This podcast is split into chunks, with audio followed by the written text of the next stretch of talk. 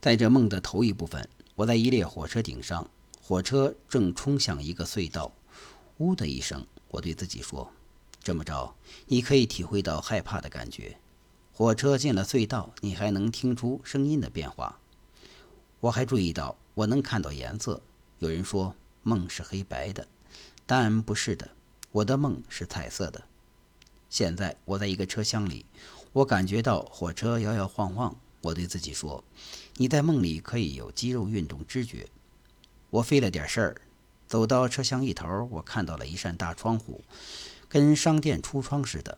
窗户后面不是塑料假人，而是三个活生生的女孩，穿着游泳衣，而且长得都很漂亮。我继续走到下一个车厢，一边走一边拉着头顶上的吊环。那时我对自己说：“嗨，搞得兴奋起来，性兴奋。”会很好玩，所以我想还是回到刚才那个车厢吧。我发现我能转弯，沿着火车往回走，我能控制我的梦的方向。我回到那个窗户特别的车厢，看到三个老家伙在拉小提琴，但他们又变成三个女孩，所以我能修改我梦的方向，但修改的不完美。那个，我开始兴奋起来，在性方面，也在智力方面。我说：“哇塞！”它管用哦，我就醒了。我在做梦的时候还得到另外一些观察结果，除了老是问我自己：“我真的梦到彩色了吗？”我还纳闷儿：“你看到什么东西的时候看得准不准？”下一次我梦见了一个女孩躺在草丛里，她的头发是红色的。我想知道我能不能看清楚每根头发。你知道，当有阳光照着的时候，只有一小块。是有颜色的，所谓衍射效应，我能看到那个，我能随便把每根头发看得真真切切，完美的视觉。另有一次，我梦见一枚图钉钉在门框上，我看到了这枚图钉，我的手指头沿着门框往下滑，接着就触摸到了那枚图钉。这么说，大脑的视觉部和触觉部似乎是连在一块儿的。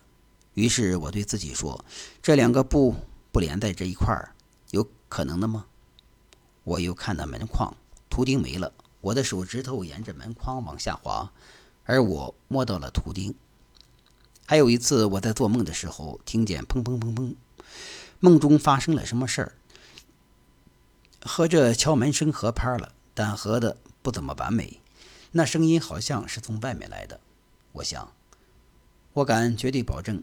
这敲门声是从我的梦外边来的，而我设计了梦的这一部分与之相合。我一定得起来看看究竟是什么事儿。敲门声还在继续，我醒了，死寂一片，什么事儿也没有啊。这么说，这敲门声跟外界没有关系啊？别人告诉过我，他们曾经把外边的声音结合到了梦里，但是。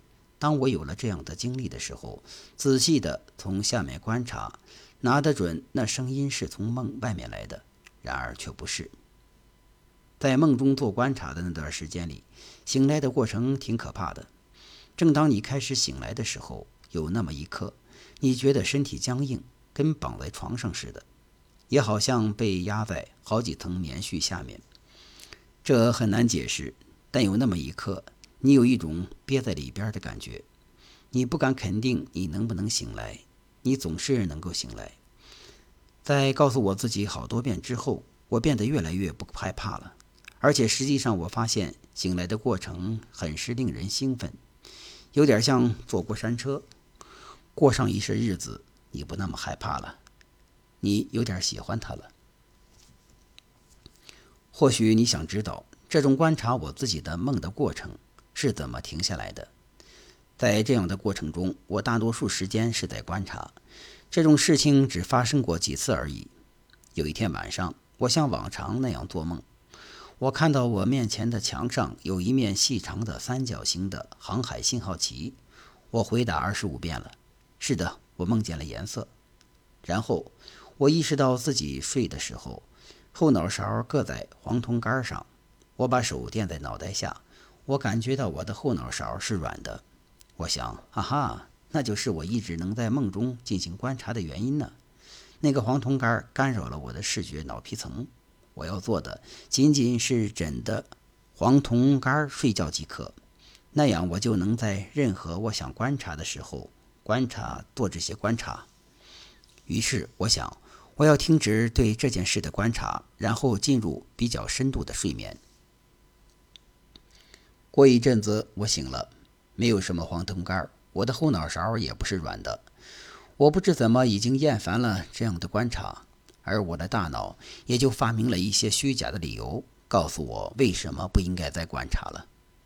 作为这些观察的结果，我开始弄了一个小小的理论。我喜欢看自己的梦，原因之一是我好奇。